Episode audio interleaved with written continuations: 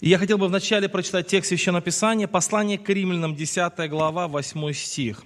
Послание апостола Павла к римской церкви, 10 глава, 8 стих.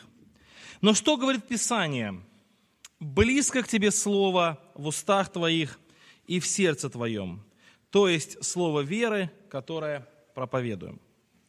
Друзья, я помню, что когда я был подростком, я очень любил читать книги Антон, Артура Конан Дойля про Шерлока Холмса – и там один рассказ меня очень сильно впечатлил. Меня много рассказов впечатлил, но один меня очень сильно впечатлил. Это рассказ называется «Обряд дома Мейсгривов». И в этом рассказе э, повествуется о том, что в одном поместье, которое было очень старое поместье, в этом поместье э, жил, семья Мейсгривов жила из поколения в поколение, и там был очень странный обряд. У них были такие слова в виде вопросов и ответов, и немножко в рифму, как будто песня, и глава семейства каждый раз новая глава, вот с поколения в поколение, он должен был заучивать наизусть эти слова, эти вопросы, эти ответы, и потом зачитывать их в определенное время, очень часто своему семейству, задавать вопросы, а семейство отвечает ответы, да, вот, то есть как бы вслух отвечают. И вот на протяжении многих сотен лет вот эти вопросы, эти ответы, они передавались, и никто не знал в них смысл, эти вопросы были достаточно необычные, Вопросы, может быть, не казались логичными даже, ответы тоже странными, но, тем не менее, это был такой странный обряд этого семейства.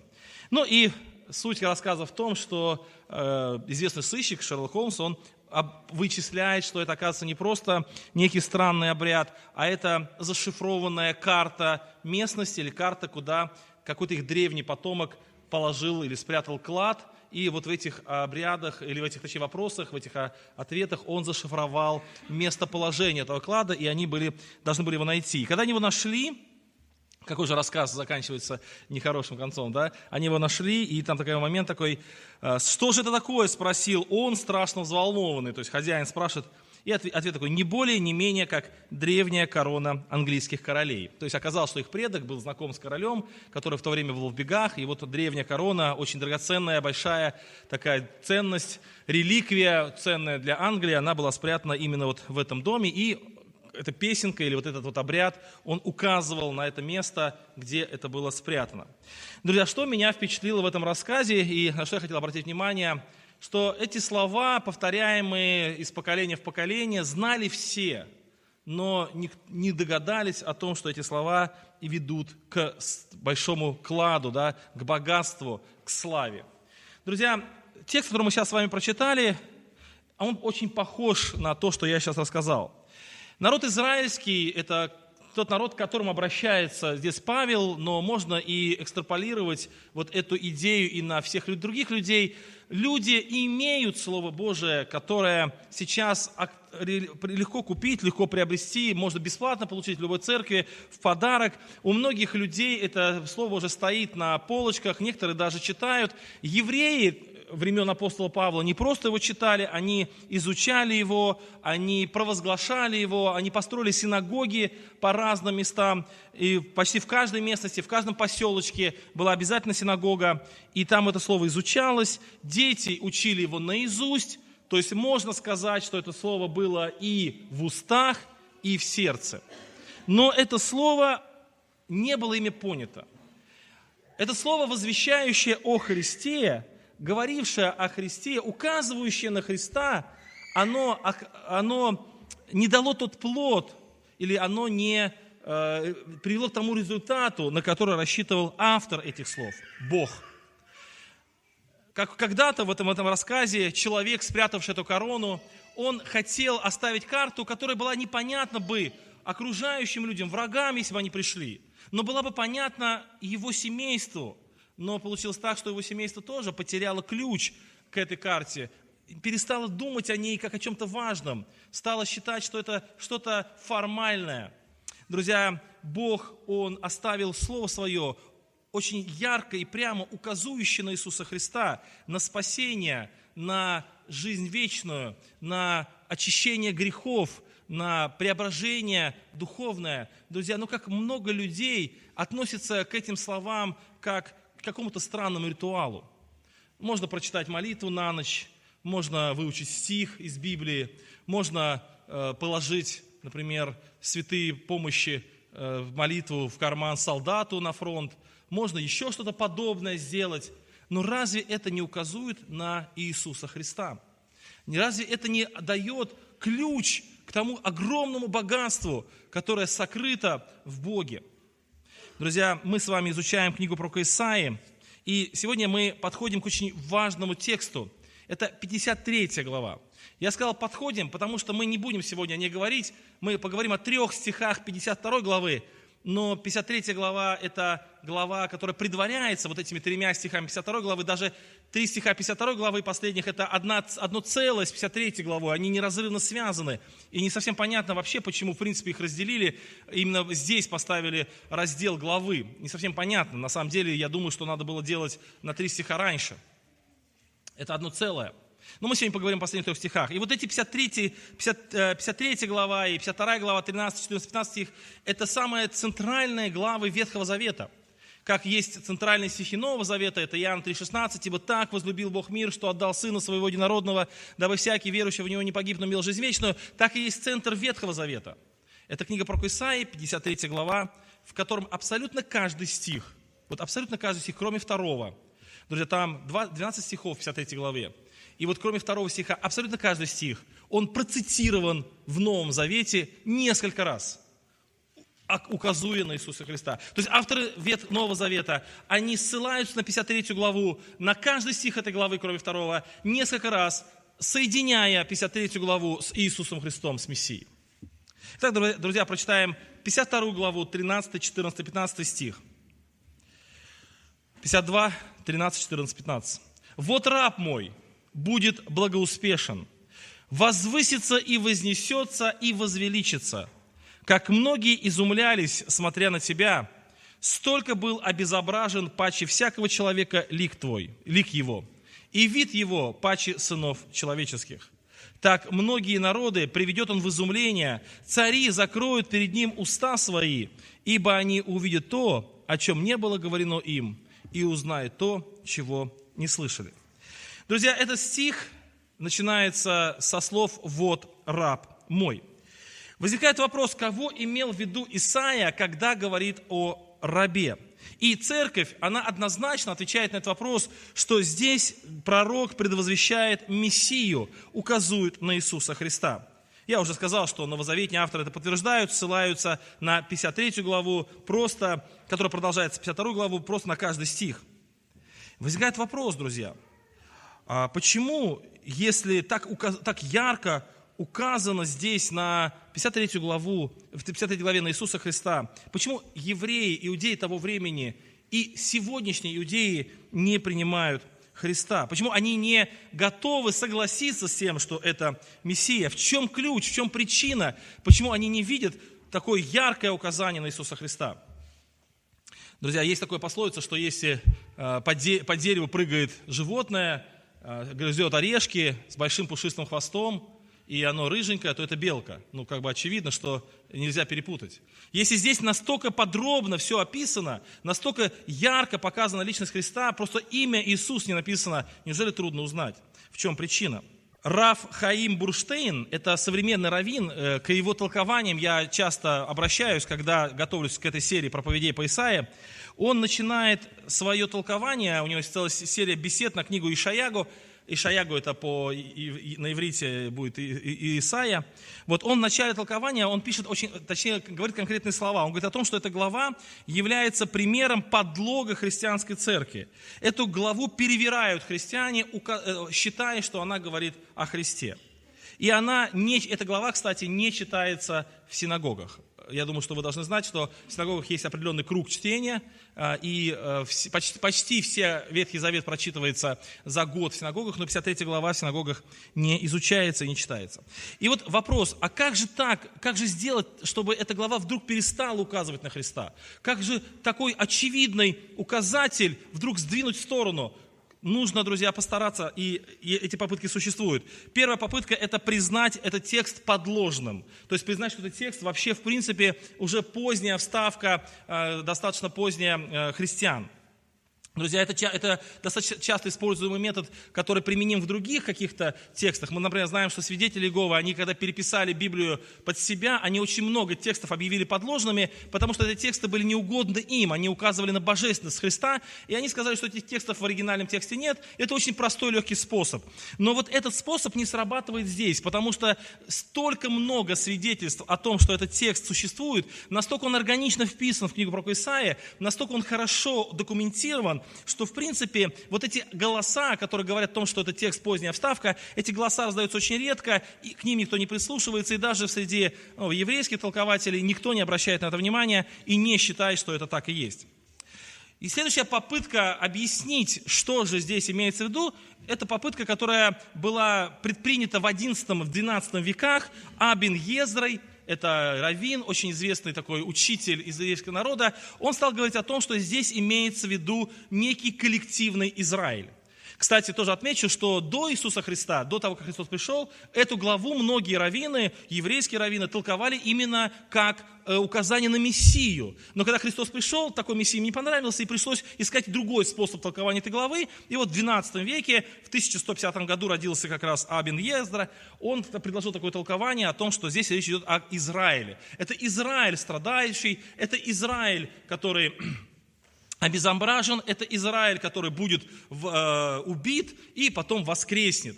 Конечно, друзья, толкование достаточно оригинальное, интересное, но сказать о том, что оно соответствует всему, что написано здесь, нельзя. Нужно, чтобы принять толкование, нужно достаточно много текстов из 53 главы упустить, переистолковать, как-то поменять. Друзья, следующее понятие, что речь идет не об коллективном Израиле, а о неком идеальном Израиле. Это та же самая ветка, но новая ее, и как бы новый такой акцент сделан. Еще несколько вариантов толкования, что идет речь о ветхозаветных праведниках, о личностях Ветхозавета. Здесь очень большое разногласие мнений. Некоторые относят это, что это говорится об Иеремии, другие, что речь идет о царе Иосии, кто-то отсылается к царю Езекии, кто-то считает, что Исаия писал про самого себя, кто-то говорит о том, что речь идет э, о неком неизвестном выдающемся мученике из эпохи Манасии, кто-то даже говорит о том, что здесь речь идет о Давиде, Зарававеле или о ком-то еще, друзья, но все эти люди прекрасные, замечательные, конечно, достойны всякого уважения и подражания, друзья, но никто из них, конечно же, не может сравниться с э, со Христом, никто из них не в полной мере не соответствует описанию того, что здесь сказано. Поэтому я уже сказал, и древние раввины до Христа, и христиане нашего времени, и церковь всегда, они понимали очевидное. Они понимали, что 53 глава, она очень конкретно и очень точно описывает Иисуса Христа. Она просто описывает его настолько подробно, что не узнать его невозможно. Даже закрыв глаза, друзья, свет настолько яркий, что он проникает даже сквозь, э, люди, э, даже тем, кто не хочет его увидеть, этот свет. И в следующее воскресенье, если Бог даст милости, мы эту 53 главу рассмотрим очень подробно, посмотрим на соответствие ветхозаветных пророчеств и новозаветнего исполнения в Иисусе Христе, увидим этот портрет, этот яркий портрет. Но почему я говорю сегодня о 53 главе, хотя у нас с вами 52 глава на изучение? Потому что я уже сказал, что конец 52 главы, он тесно связан с 53 главой. И вот три стиха 52 главы и вся 53 глава – это одна песня. Вот э, когда мы с вами поем песни, кто-то, может, первый раз в нашем собрании заметили, что мы поем гимны, песни поем, и в песнях есть куплеты – и в песнях есть припев, есть определенные законы песенного жанра. Друзья, то есть э, трудно спутать песню с чем-то другим. Если, например, э, вышла сестра Кристина рассказ стихотворения, никто не сказал, что она, она спела песню, потому что все понимают, что это стих. Друзья, так и евреи, и люди, владеющие еврейским языком, если бы мы с вами владели еврейским языком, мы тоже с этим бы согласились, читая вот эти части пророка Исаия, мы бы увидели там песню – мы бы видели определенные связи, определенные рефрены, определенные повторы, определенные э, ну, свидетельства того, что это не просто текст, а это именно песня. Определенная такая, знаете, как бы форма, литературная форма. Кстати, в некоторых Библиях э, так, и, так и сделано, то есть прям вот эти слова, они выделены курсивом и смещены, как будто бы это стихи. И вот первые три стиха, Кстати, друзья, вообще, когда если, ну, немножко отвлекусь, то есть, например, если вот 118 псалом, мы знаем, вот у нас будущий брат Алексей, вот, он нам рассказал 118 псалом, да, мальчик, и, может быть, вы не знаете, что это тоже такая интересная песня, там 22 таких раздела, и каждый раздел соответствует определенной букве еврейского алфавита, и каждый раздел начинается на эту букву еврейского алфавита. И если мы читали на иврите, например, нам было намного интереснее читать 118-й псалом, мы бы видели его раз, разделение, и более того, каждая буква еврейского алфавита имеет свой символ и свое значение, вот именно информационное, и вот каждый из этих разделов соответствует этому символу значению. Вот примерно то же самое и здесь. Вот эти стихи, они разбиты, на, эта песня разбита на строфы. И вот если мы будем читать, друзья, то мы увидим, что первая строфа, это 52 глава с 13 по 15 стих, она дает такую вводную часть, она описывает все, что будет происходить дальше. То есть в краткое изложение всего остального, краткое изложение всей остальной песни. О чем вообще эта песня? Следующая строфа, это 53 глава, первые три стиха, это строфа об отвержении Спасителя. Следующая строфа, это 6-3 стих, это, прошу прощения, 4-6 стих – это речь об искуплении, потом о безгласном агнце, а потом об увенчании этого агнца славою и честью. И вот внутри этой, вот этой песни точно свои закономерности, есть свои интересные особенности.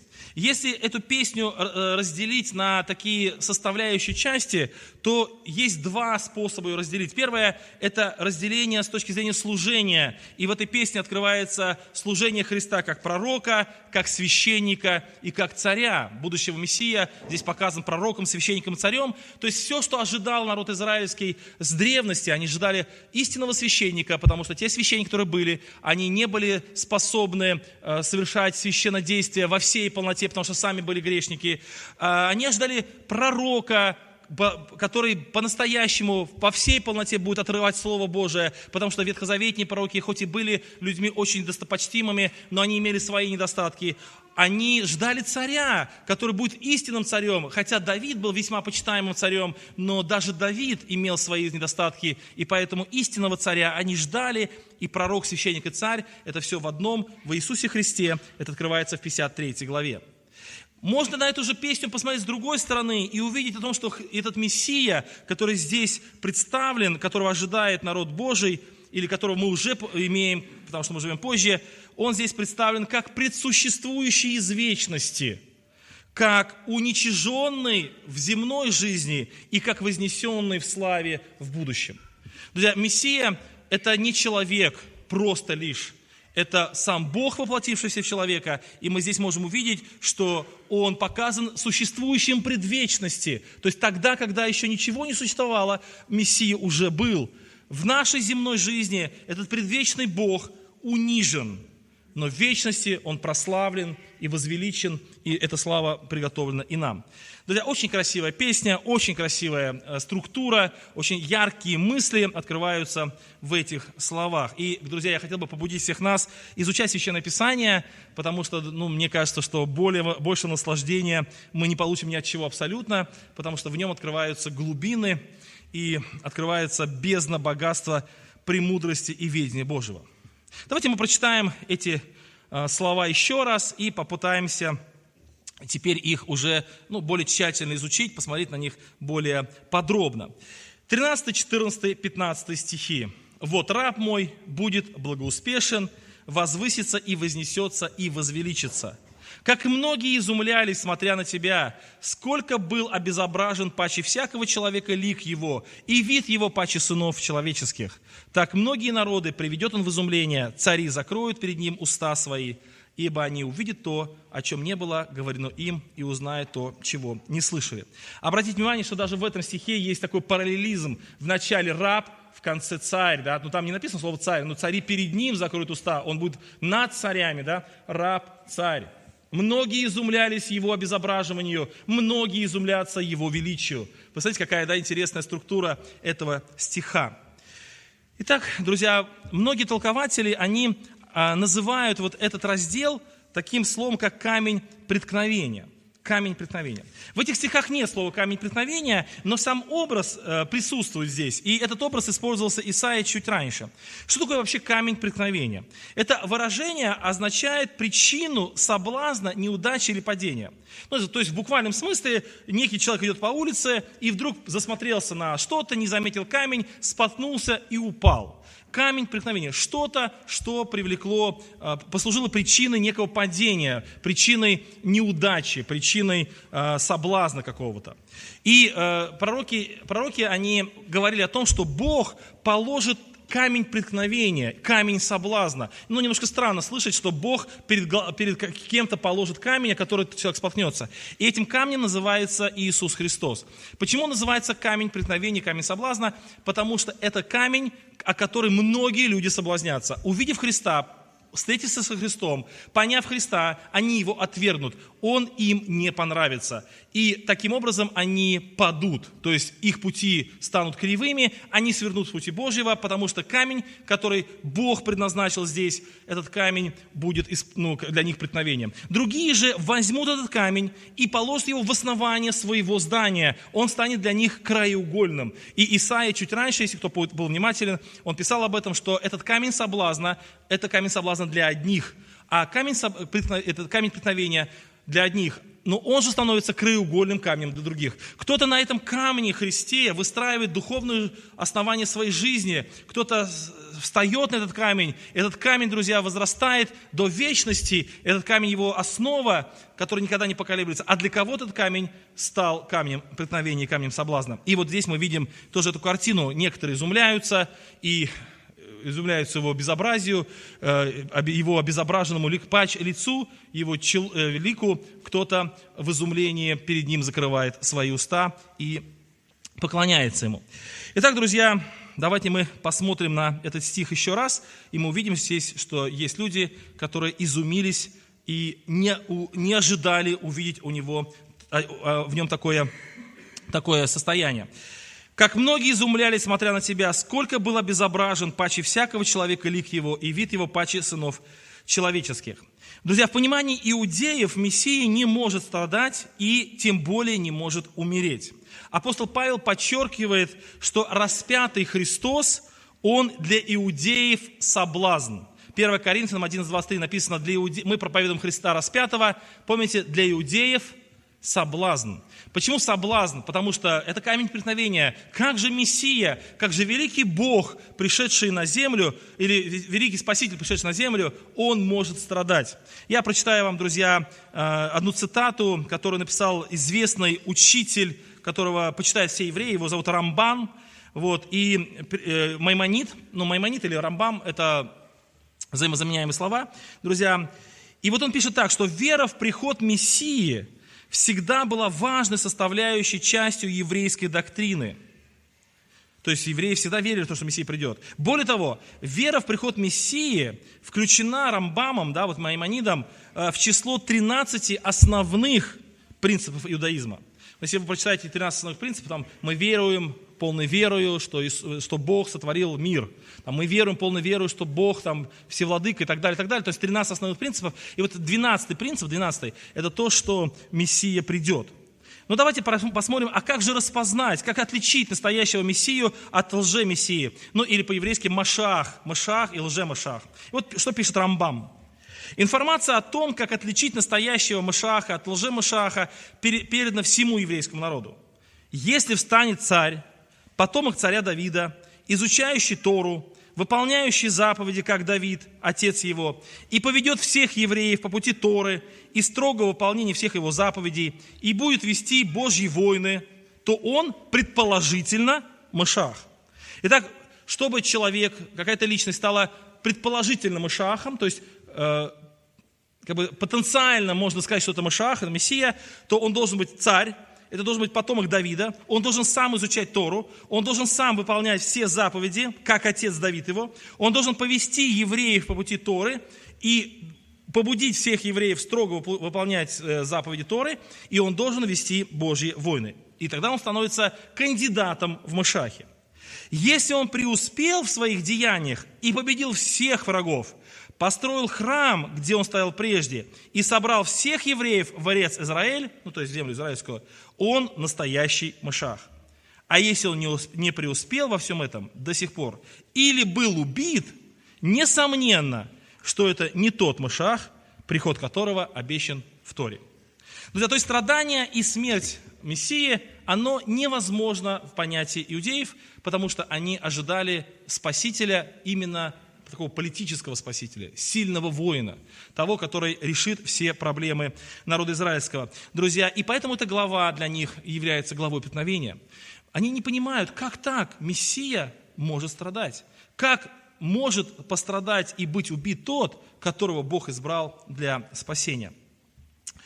Друзья, это очень важная мысль. И действительно, пока мы не поймем, что истинный враг народа израильского или истинный враг любого человека, это не какие-то люди, это не какие-то, может быть, экономические проблемы или не какие-то враги политические, а это его собственная внутренняя духовная сущность, его поражение греховное, которое он приобрел от праотцов, его похоти и страсти, его природа, пока человек этого не поймет, он не поймет, что же сделал Христос. Да Христос, Он пришел на эту землю для того, чтобы вступить в войну. Он действительно царь. Он действительно исполнил все заповеди э, Торы. Он написано, что он не нарушил ни одной. Он все сделал, друзья. Он действительно создал храм. Он уже построил его. И этот храм, как говорил сегодня первый брат Вадим, это храм мы с вами, друзья. Это храм церковь. Он его создал действительно. Друзья, и он действительно вел Божьи войны. Но войны не человеческие, Божьи. Так и написано, Божьи войны. А Божья война, она с кем? Не с плотью и кровью. Она с тем, кто восстал против Бога. Она с тем, кто увлек многих созданий Божьих, то есть людей, в свою власть. Это сатаной. И Христос лишил, лишил силы, имеющего державу смерти, то есть сатану. Он победил, друзья. И эта победа была э, истинной победой. И эта победа, ценой этой победы была его физическая смерть. Друзья, и это здесь прописано, это здесь указано. За 800 лет до рождения Иисуса Христа Исаия предвидел это и ждал этого, что это случится. Итак, друзья, евреи споткнулись о камень соблазна, потому что они не понимали, зачем Мессии страдать. Они не видели нужды вот в этой победе, вот в этой, в этой войне, войне э, с истинным врагом человека. Друзья, давайте посмотрим еще немножко на тот путь, который здесь Мессия проходит. «Вот раб мой будет благоуспешен, возвысится, вознесется и возвеличится».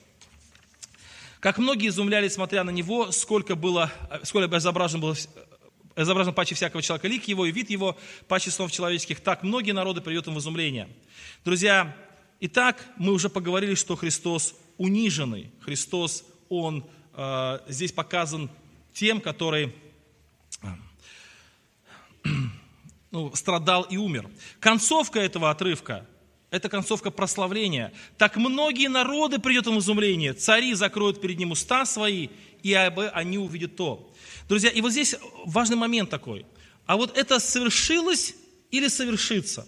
Ведь Христос воскрес, Христос вознесся во славе, Христос стал прославленным – является ли действительно, э, вот исполнилось это слово действительно здесь или нет? Преклонились ли перед ним люди? Преклонились ли перед ним те, которые обладают властью?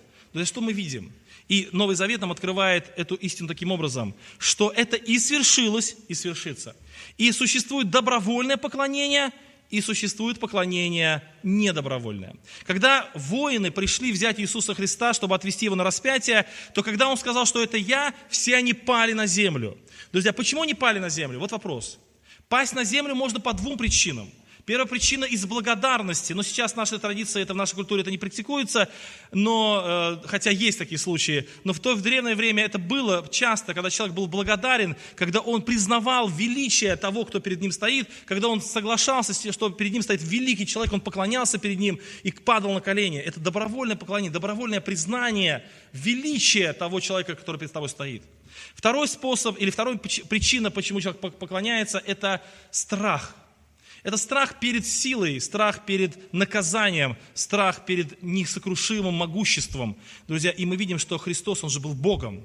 Вот, друзья, сила Божья, которой, поклоня... которой подчинялись бесы, которой подчинялись море, которой подчинялись стихии, друзья, эта сила Божья, она была им самим усмирена, усмирена, и он, а, он не проявлял ее в защиту самого себя. Но когда он сказал, что это я, Друзья, я так понимаю, что вот эта мощь, внутренняя мощь божественной сущности, она, ну, как вы знаете, вот на секундочку, может, на мгновение, она озарила всех присутствующих, все пали и рухнули перед, глаза, перед, перед глазами, перед ногами его. Рухнули. Да, перед Богом нельзя не упасть. И вот будет время, когда Бог явится на эту землю, когда вот мы живем, сходим в магазин, что-то делаем, ездим на машинах, и вдруг все это мгновение остановится, и все люди узрят это Иисуса Христа, которого описывает Иоанн в Откровениях, ноги его как Каливан, и у него такие, знаете, огненные очи, это все, конечно, образы, но образы величия и могущества, и весь мир застынет, увидев этот образ, друзья, и все падут на колени. Написано, и земные, и небесные, и преисподние, все поклонятся ему. Но кто-то кто поклоняется сейчас уже, как мы вот молимся на коленях. Друзья, почему мы молимся на коленях? Мы поклоняемся перед нашим Богом, как мы молимся на коленях, как тысячи, тысячи, тысячи христиан во всем мире, миллионы христиан молятся Богу, преклоняясь перед Ним, которые уже поклонились перед Ним. Вот, в своей жизни они поклонятся с радостью и величием, а кто-то рухнет в страхе. Друзья, потому что Божье могущество, оно не оставит других вариантов.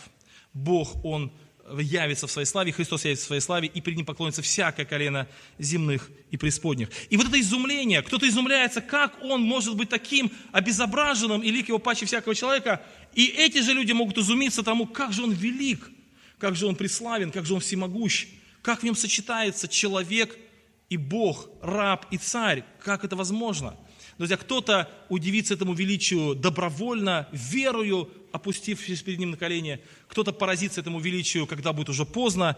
Но, друзья, ну все это увидят, потому что слава и, и честь ему обязательно, он во славе и честь обязательно придет.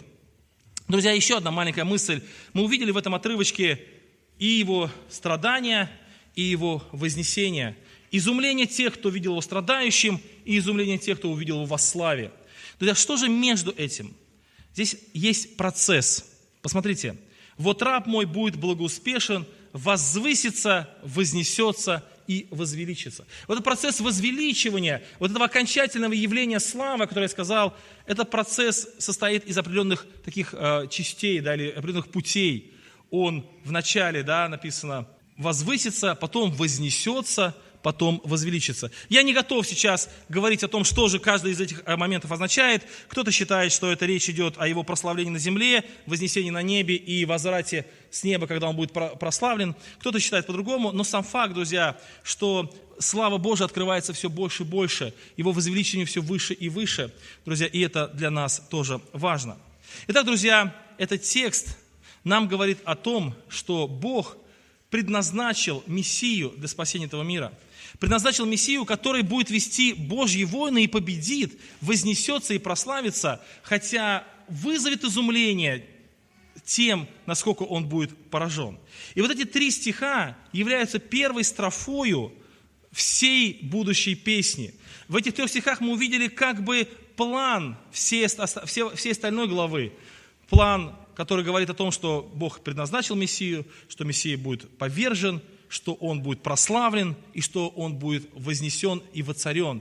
И вот 53 глава, она будет подробно потом рассказывать об этом, уже подробно объяснять это. И мне хотелось бы, друзья, призвать нас всех к молитве и к осознанию того, что друзья, действительно сейчас в самое время увидеть красоту и величие Мессии, увидеть красоту и величие Божьего посланца, Машаха, Мессии, Иисуса Христа, самого Бога, воплотившегося в, в этой в, в, в человеческой плоти, чтобы нам не оказаться на том положении людей, которые посещают собрания, которые имеют дома священное писание, которые, может быть, знают какие-то тексты наизусть, которые молятся, но не понимают смысла этих текстов, или точнее не, не осознают, не отдают себе отчет в том, что эти тексты, они направляют нас к самому главному, к нашему Спасителю Иисусу Христу. Давайте мы склоним колени наши, помолимся Богу нашему. Аминь.